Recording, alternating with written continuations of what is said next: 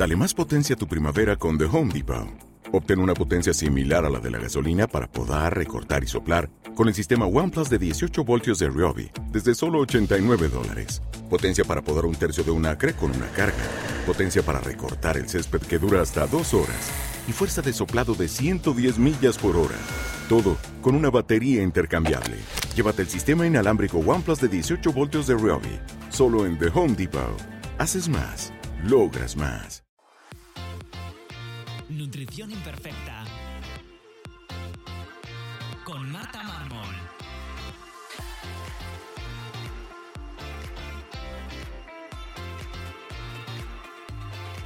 Bienvenidos a Nutrición Imperfecta, el podcast de Marta Mármol. Un lugar para aprender a cuidarte y a empezar a ver la nutrición como una aliada para recuperar tu salud y encontrarte mejor. Te recuerdo que puedes descargarte mi ebook gratuito Síntomas digestivos la gran epidemia en martamarmol.com barra ebook. Y que si quieres que te acompañemos en tu caso particular para mejorar tu salud, puedes reservar tu consulta individual con cualquier persona del equipo en martamarmol.com. Bienvenidos a Nutrición Imperfecta. Hoy tengo conmigo a Patricia Roales, mi amiga y ahora ya mi compañera de equipo, que como os comenté en el primer episodio, esta temporada una de las novedades que, que tenía este curso escolar para mí, que es como nuevo año, es que Patricia se incorpora al equipo de Marta Mármol.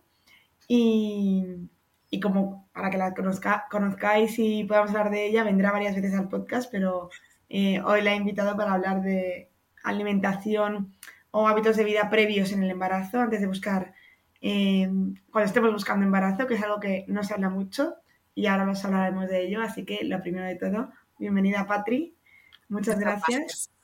Muchas gracias a ti por invitarme y por dejarme ser partícipe de tu equipo. Pues nada, para quien no te conozca, Patri, cuéntanos un poquito pues, a quién eres, a qué te dedicas, cómo has llegado eh, y qué haces ahora. Bueno, pues eh, bueno, me dedico a la nutrición actualmente, pero previo a esto me he dedicado al tema de las terapias naturales, a la osteopatía, a la medicina china, drenajes linfáticos.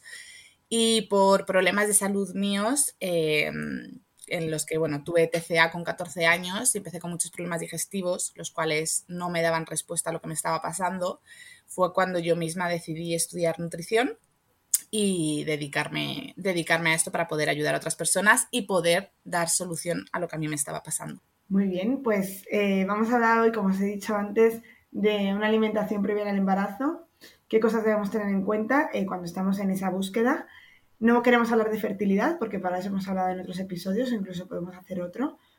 Pero queremos hablar de pues el resto de cosas en las que nos tenemos que fijar, ¿no? Porque escuchamos hablar mucho sobre alimentación y hábitos de vida, pues una vez que ya nos hemos quedado embarazadas, pero sobre esa previa, sobre todo lo que hay que hacer antes, lo que tenemos que tener en cuenta, eh, no. Así que vamos a repasar un poquito todos esos aspectos en los que nos tenemos que ir fijando. Así que, Patri, cuéntanos, eh, vamos como nos vean saliendo, algunas cosas que tengamos que tener en cuenta. Vale. Bueno, eh, quería añadir, ¿vale? Que, bueno, yo soy mamá, tengo un peque de cuatro añitos y, entonces, bueno, yo todo esto no lo sabía cuando me quedé embarazada y por eso me parece súper importante que cuando nos planteamos ya el, oye, pues a lo mejor en enero quiero empezar a buscar embarazo, ¿no? pues previo a todo esto ya empezar a, buscar si tenemos alguna patología, si nos pasa algo, porque todo eso luego repercute en el embarazo y repercute en el bebé. ¿Vale? Entonces por eso para mí el embarazo es algo súper bonito y súper importante que tenemos que conocer todos y saber qué hacer y qué no hacer. Así que bueno, para mí es muy importante que partamos de la base de tenemos salud, estamos bien de salud o tenemos alguna patología previa, porque en función de eso se enfocará de una manera o se enfocará de otra, obviamente. En el caso de tener salud, pues perfecto, hay que empezar simplemente con analíticas y cositas que ahora iremos contando, y en el caso de tener patología previa, una patología digestiva, para mí es importante que intentemos ponerle remedio antes de quedarnos embarazadas porque todo eso, y eso ya se ha visto, tú lo sabes bien, Marta, que la microbiota de mamá eh, va a ser la microbiota del bebé. Entonces, eh, yo lo he padecido, lo he sufrido, mi microbiota estaba en otras cosas y mi peque pues, pues nació con problemitas de microbiota. Entonces, todo eso es importante que lo tratemos antes. Así que si tienes hinchazón, digestiones lentas, digestiones pesadas, estreñimiento, gases, estas cositas de las que hablamos siempre de, parte, de la parte digestiva, es importante ponernos en manos de un profesional y que nos ayude a buscar qué está pasando ahí y poner remedio. ¿Vale? Entonces, esto por un lado. Eh, es importante saber también qué hábitos tenemos.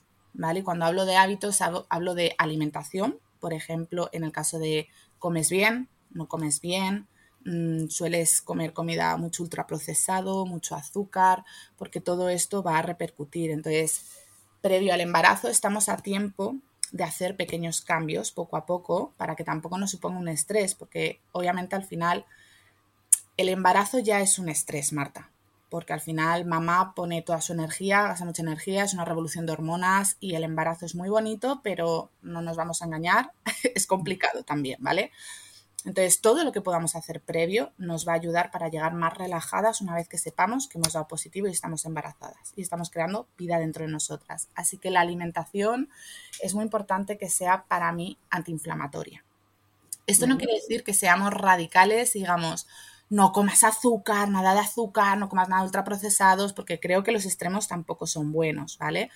Pero decir, oye, en tu día a día comes saludable metes proteína, metes grasas saludables, metes hidratos de carbono de buena calidad, eh, haces buenos desayunos, no estás picoteando a todas horas, no tienes picos de ansiedad de, que de repente nos convertimos en monstruo de las galletas, ¿no? Y atacamos la, cocina como si no hubiera un mañana. Entonces, todo esto lo tenemos que ir empezando a hacer cambios. Eh, para mí el desayuno es eh, la primera comida más importante y la que nos va a marcar nuestro, nuestro día.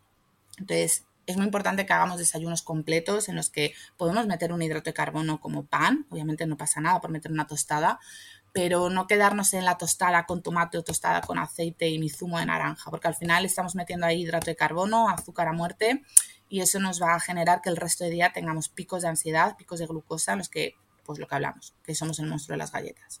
Entonces es muy importante que el desayuno sea completo con nuestro hidrato de carbono, siempre fruta, para mí es un básico la fruta en el desayuno algo de grasa saludable, como puede ser el aguacate o aceite de oliva virgen extra o el ghee.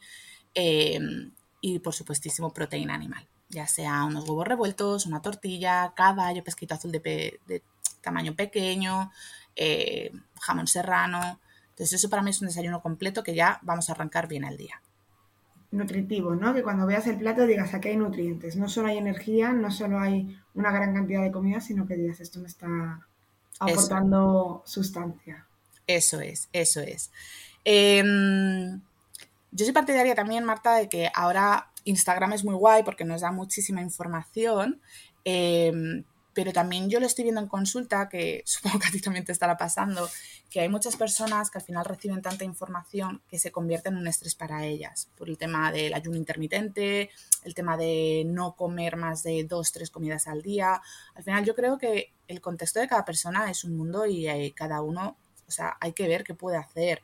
No todos podemos hacer ayuno intermitente, porque al final ayuno intermitente es muy bueno, pero si te supone un estrés y estamos mirando la hora para ver cuánto me queda para comer, eh, ostras, claro, claro.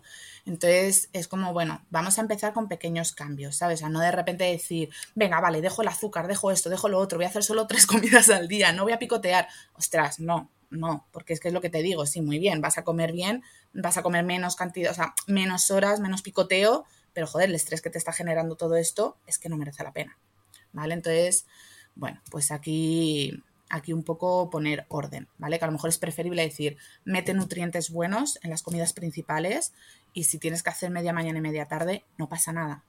No pasa nada, no nos volvamos locos, no pasa nada. Contextualizar con cada uno, ¿no?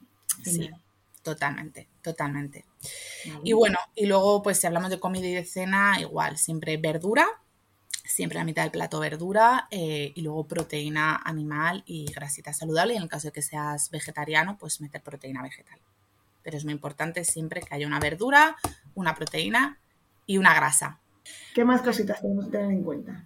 Pues el tema del deporte.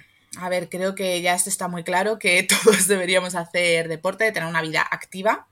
Em, entonces, eh, bueno, lo mismo, ¿no? Volvernos locos ahora de repente de pasar de no haber hecho nada de deporte en nuestra vida, de repente, venga, siete días a la semana hago CrossFit, pero sí empezar a pues yo que sé, a caminar, empezar poco a poco, ¿vale? O sea, yo siempre digo que es mejor dar pequeños pasitos que dar grandes pasos porque eso al final no se va a mantener en el tiempo. Entonces, mejor poquito a poco y que sea llevadero en el tiempo. Entonces, el deporte es muy importante en todos los aspectos de la vida, ya no solo en busca de embarazo, porque al final tienes más salud, em, tienes menos estrés, duermes mejor, si tienes estreñimiento, mejora el estreñimiento. En tema de embarazo, favorece el tema de la fertilidad, o sea, es que es muy importante. Entonces, bueno, poco a poco ir adquiriendo el hábito de, hacer algo de deporte en, nuestra vida. Y además de cara a quedarte embarazada, que, al final va a ser un momento en el que sea incómodo, al final llevas mucho peso en la tripa. Em, haber hecho ejercicio y estar más o menos en forma te va, te va a ayudar a, Totalmente. sobrellevar esa época que, es incómoda, ¿no? Al final. Sí, totalmente. Incluso aunque sea, aunque sea ejercicios simplemente de movilidad, de flexibilidad, también ayuda. Sí, es dar movimiento, es dar movimiento al cuerpo, o sea, que al final no se quede rígido y es dar movimiento al cuerpo. Incluso de cara al parto es muy importante, ¿sabes? Porque al final tú piensas que de cara al parto eh, tienen que trabajar músculos y, y, si no hay una flexibilidad ahí, no hay un movimiento, eso está rígido. Entonces, bueno, es importante para todo. Luego el tema del sueño, esto es algo que la gente no le da importancia. O sea, yo entiendo que muchas veces por trabajo, por el ritmo de vida que llevamos, no nos dan las horas del día, pero es que la gente al final yo veo que es como que llega a las 9, 10 de la noche de, trabajar y, automáticamente se sienta en el sofá hasta las 2 de la mañana viendo la tele, cosas de estas, que si yo lo entiendo, porque al final, oye, llevas todo el día trabajando, necesitas como tu momento de desconexión, pero a costa de qué, de no dormir. O sea, el sueño es reparador, el cuerpo está preparado para estar despierto durante el día y dormido por la noche tú sabes que al final por la noche em, el sistema inmune, el hígado trabajan y es que es fundamental para nuestra salud. Al final el no dormir supone tener estrés, supone que nuestro sistema inmune va a estar más debilitado, no sé. Entonces es muy importante que, empezamos, que, empecemos a adquirir unos hábitos del sueño eh, buenos, acostarnos a una hora normal, dejar de tener eh, luz azul de las pantallas, que al final nos vamos a la cama y nos vamos con el móvil eh, o con la tablet o estamos con el ordenador. Entonces, bueno, y si cuesta, porque es verdad que hay muchas personas que les cuesta el tema de dormir, de, acostarse pronto, pues al final empezar a hacer meditaciones, empezar a hacer ejercicio. No, es verdad que no a última hora del día, porque eso te activa y a la hora de irte a dormir te puede costar, pero hacer ejercicio te va a ayudar a que por la noche luego caigas. No, sobre todo porque yo me encuentro mucho gente que quiere cambiar su alimentación o sus hábitos y no está durmiendo nada. Entonces, a veces nos estamos, casi es mejor centrarnos en mejorar ese descanso y el resto ya llegará que estar haciendo esfuerzos en, intentar mejorar, imagínate, la, alimentación cuando no estás durmiendo bien, porque ya sabemos que cuando dormimos mal, al día siguiente elegimos peor, tenemos, nos falta esa dopamina, ¿no? Y vamos a necesitar todo el rato buscar algo que nos dé esa recompensa rápida. Entonces se sabe que cuando dormimos peor, comemos peor, elegimos peor al día siguiente, estamos de peor humor, con menos ganas de cualquier cosa. Entonces, a veces eh, el descanso es el punto inicial, yo creo. Sí, sí, sí. Y una cosa que tiene que quedar clara, que la gente, vamos, yo esto lo he escuchado siempre en plan de, no, pero ya al fin de semana como que duermo más y recupero. No, no, el sueño no se recupera. O sea, el sueño no se recupera. No compensa. no, no, no, no compensa nada. Así que bueno, pues el tema de los hábitos de la higiene del sueño es importante que vayamos haciendo cambios ahí. El tema de tóxicos, por supuestísimo. a ver, al final, el tabaco, se ha dicho durante mucho tiempo, ¿no? Eh, eh, es mejor fumar durante el embarazo, ¿no? Que el estrés que te genera no fumar. Esto es falso, pero vamos, en mayúsculas. O sea, eh, no. el tabaco mm, de verdad que es mil veces peor que el estrés que nos puede generar o la ansiedad que nos puede generar el fumar. O sea, yo creo que es importante que si fumamos, previo a quedarnos embarazadas, vayamos dejando el tabaco. O sea, súper importante. Y con el alcohol tres cuartos de lo mismo. Tres cuartos de lo mismo. Pero además con el tabaco, si se puede hacer, si es algo que está muy premeditado, que se haga bastante antes. Sí. Y incluso con alguna limpieza, porque al final el embarazo es el momento de es el mejor momento de limpiarnos nosotras mismas. Entonces, todo lo que tenemos acumulado, y si fumando años, tenemos ahí acumulado, va a pasar a, a la placenta. Sí, o sea, es que lo que tiene que quedar claro es que eh, muchas veces se piensa, ¿no? De, ah, lo importante en el embarazo es la alimentación, ¿no? O tal. No, no, o sea, el bebé se alimenta de todo lo que es mamá. Todo lo que es mamá, de lo que mamá come, de lo que mamá piensa, de lo cómo mamá se estresa, de lo que mamá hace. El bebé se alimenta de mamá. Entonces, si mamá tiene tóxicos en el cuerpo, pasan al bebé. Mm. ¿Vale? Entonces, efectivamente, tabaco cuanto antes se pueda dejar, mejor. Y el tema del alcohol, igual igual, cuanto antes se pueda dejar, mejor, porque el alcohol en el embarazo, Marta, pasa el 100%. O sea, tú según te bebes una cerveza, aunque sea de estas que te lo venden como que apenas tiene alcohol, ese poco alcohol pasa directamente a la placenta. Entonces, alcohol fuera, porque además hay que tener en cuenta que tú te quedas embarazada, pero hasta el siguiente mes prácticamente no lo sabes. Claro. Entonces, todo lo que ese mes ya se lo estás pasando al bebé. Y por eso también la importancia de, la, de esa previa, ¿no? De no hace o sea, la cuestión de fumar no es solo durante el tiempo que yo estoy eh, embarazada, que ese, ese humo de tabaco, eso que estoy eh, respirando va a pasar. Es que todo lo que había de antes también. Por eso este podcast de qué hacer previo, ¿no? No, no solo en el momento uno que te enteras, lo que tú has dicho, no que estés embarazada, que te enteras. Porque luego veremos también con suplementación que no podemos empezar a suplementarnos cuando nos enteramos, sino que tiene que ser algo previo. Evidentemente aquí habrá gente que se quede embarazada sin buscarlo. Entonces ahí pues, pero hablamos de cuando, cuando estamos en búsqueda, ¿no? Sí, eso es, eso es. Y luego el estrés. El estrés es muy importante. Em, obviamente la vida no es perfecta, ¿vale? Y no vivimos ajenos a lo que pasa a nuestro alrededor. Es, es muy difícil, ojalá se pudiera, pero es muy difícil. Entonces, si somos conscientes, que eso también es importante porque no todo el mundo es consciente, pero si nos paramos un poco a pensar cómo es nuestra vida, cómo es nuestro día a día, y somos conscientes, llegamos a la conclusión de que hay estrés en nuestra vida, pensar qué está pasando, qué nos genera estrés, qué, podemos, qué cambios podemos hacer ahí, ¿sabes? Buscar soluciones, porque es lo que hablábamos, el embarazo es muy bonito, pero genera estrés, porque al final la mamá puede tener miedos, mamá tiene muchos cambios hormonales, muchas cosas que, van a, que van a estar ahí. Entonces, todo lo que podamos hacer previo a, oye, incluso pedir ayuda. O sea, yo soy muy fan, y tú lo sabes, Marta, de, de las terapias. Yo voy a psicólogo y para mí es la mejor inversión que puedo hacer. Entonces, oye, si ves que no puedes gestionarlo tú sola, pide ayuda a un profesional, que para eso están. O sea, al final yo siempre digo, mira, pongo un ejemplo muy claro que es, a mí se me rompe el coche y lo llevo al taller. O a mí se me fastidia una muela y voy al dentista, ¿no? Ostras, pues si tienes algo en la cabeza que te está dando vueltas, que no te deja descansar bien, que tienes un run run ahí molestándote, vete a un profesional que te ayude a gestionarlo, que te dé soluciones, que te dé herramientas. Por supuesto. Sí, sí. Y además es que eh, lo que suele ocurrir al ir al psicólogo es que la gente dice, ¿por qué no he venido antes? ¿no? Claro. Porque he esperado tanto cuando... Uf, claro. Y que luego, Marta, yo he escuchado muchas veces en, pacientes embarazadas el me siento mal, debería estar contenta porque estoy embarazada y Patri, me siento muy mal, no se lo cuento a nadie. Y es como, pero no, no, no, o sea, no pasa nada por estar mal, ¿vale? Y dilo, que no pasa nada, que el embarazo es muy bonito, pero el embarazo tiene sus cosas y no todas lo vivimos maravillosamente bien y perfecto y qué guay es esto. Entonces las cosas hay que darlas, hay que dar voz. Entonces si tú te encuentras mal, no lo estás viviendo de una manera bonita, dilo y pide ayuda. Pero esto viene por idealizar, como siempre, etapas, ¿no? Pasa lo mismo con el posparto. que, hay mucha depresión posparto, hay mucha situación en la que mal, pero parece que si te quejas eres una mala madre, no estás feliz, no quieres a tu hijo y es como, a ver, no.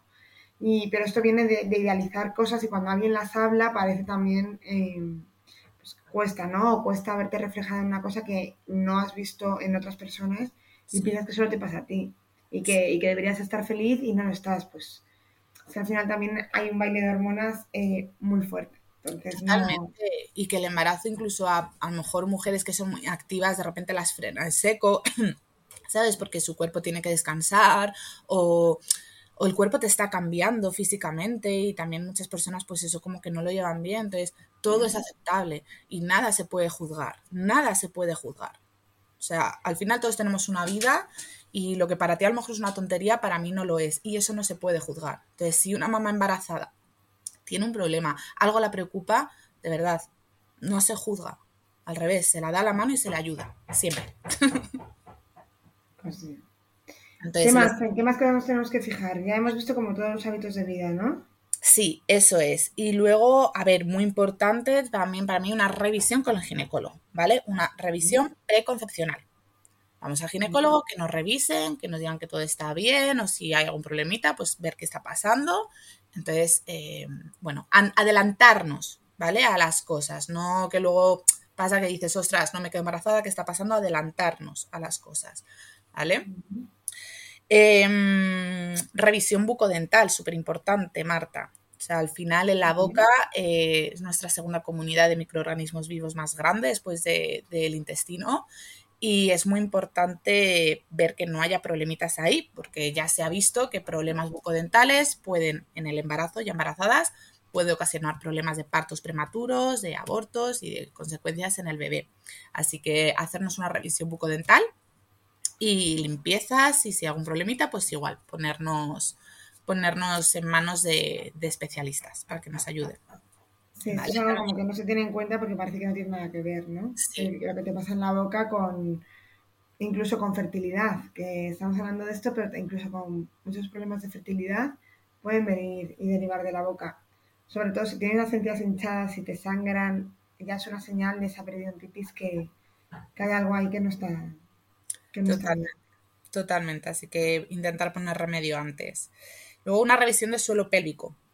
¿Vale? El suelo pélvico también es el gran olvidado en una búsqueda de embarazo, porque al final pensamos siempre en el suelo pélvico ya en el posparto, cuando he dado a luz, ostras, tengo un prolapso, tengo pérdidas de orina, y no, previo al embarazo es muy importante hacernos una revisión del suelo pélvico. El suelo pélvico, para los que no lo sepan, es un conjunto de músculos y ligamentos que forman como un rombito, ¿vale? Que van de los isquiones, de los huesitos del culete, donde nos sentamos, a la sínfisis del pubis y al coxis, y dan sujeción, ¿vale? O sea, sujetan, dan sostén.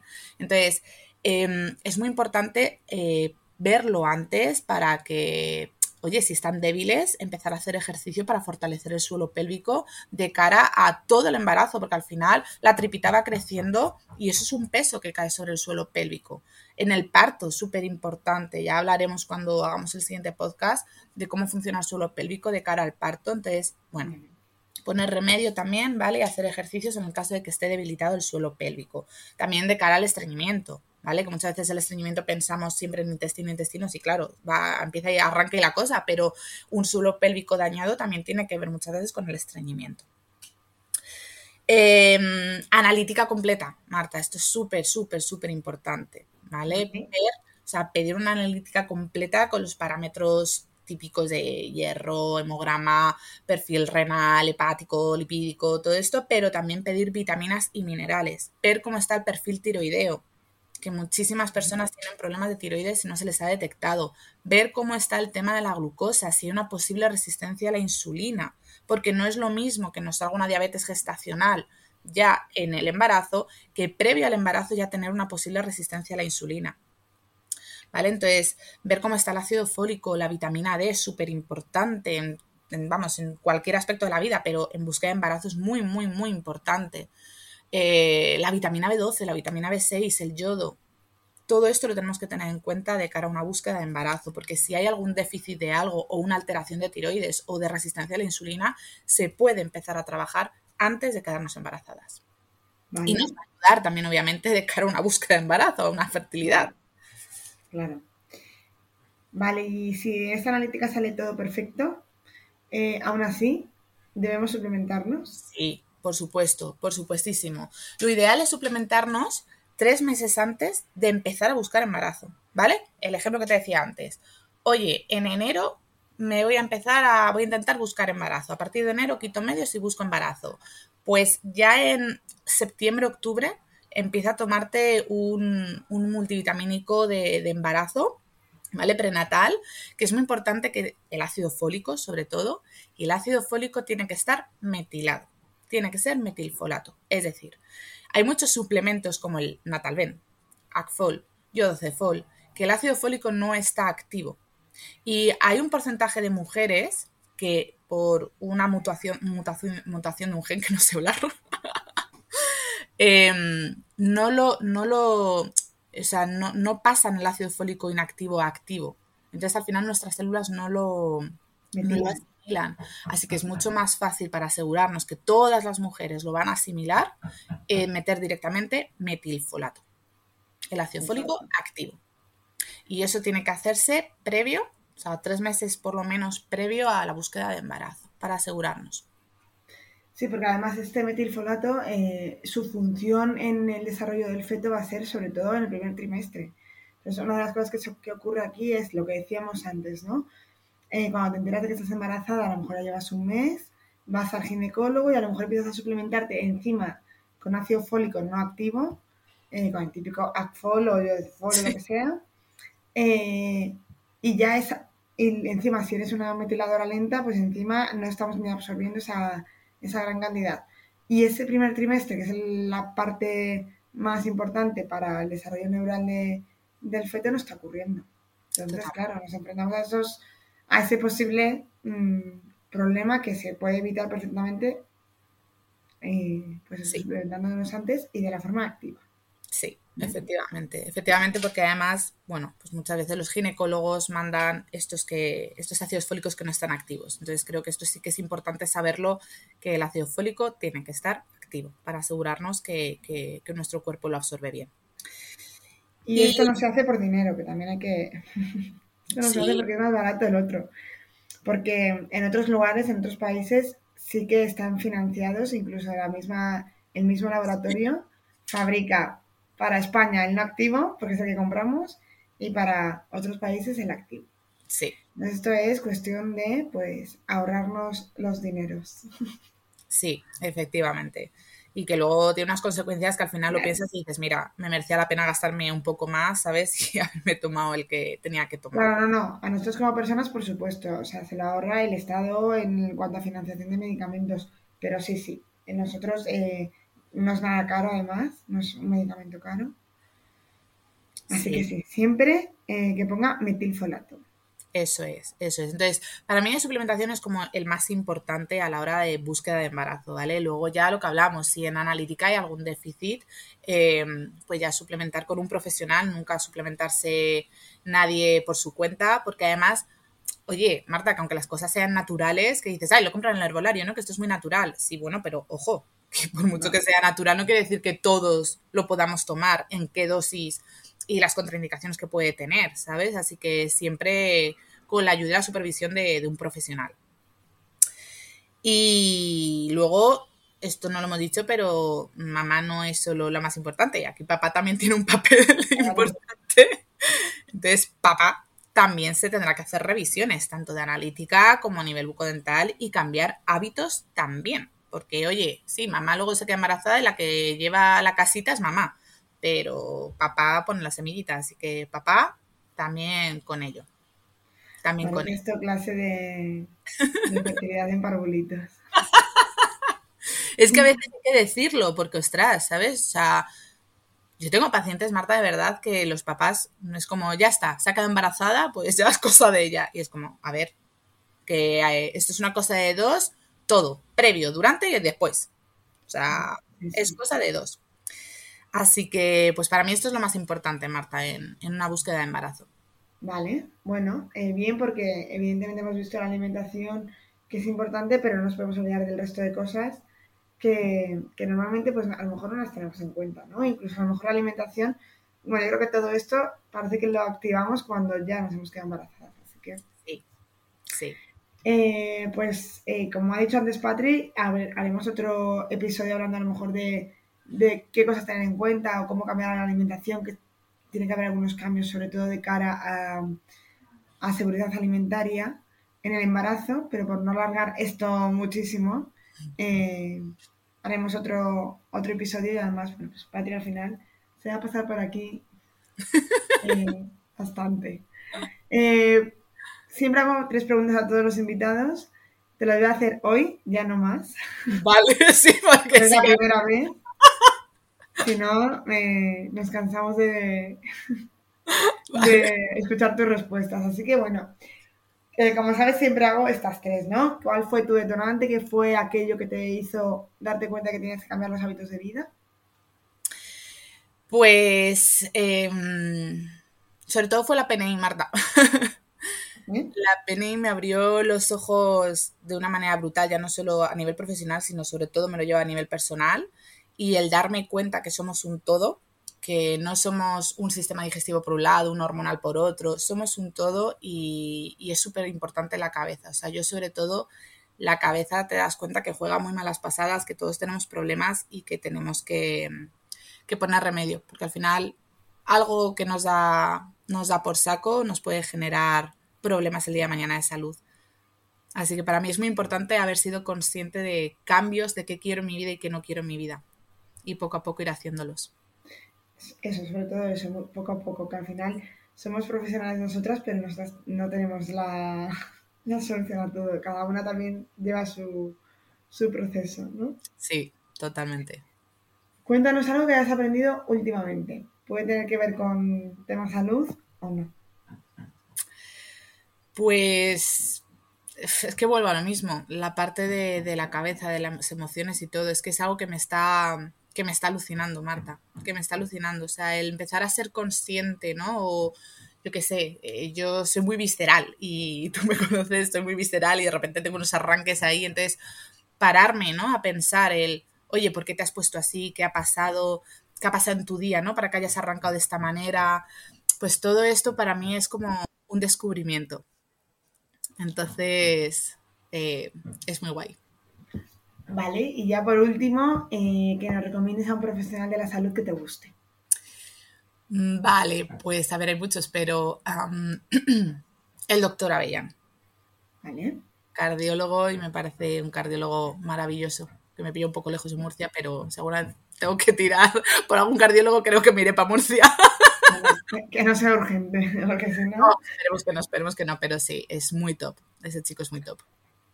Y ya por último, Pati, ¿dónde podemos encontrarte? Redes sociales. Sí, en redes sociales como Patri Roales-nutrición y en tu equipo, en el equipo de Marta. martamarmol.com. Exacto. Eso es. Sí, que aprovecho para decir eso. eh, como ya os dije, creo que en el primer episodio de esta temporada, eh, tengo muy poca disponibilidad para las sesiones iniciales.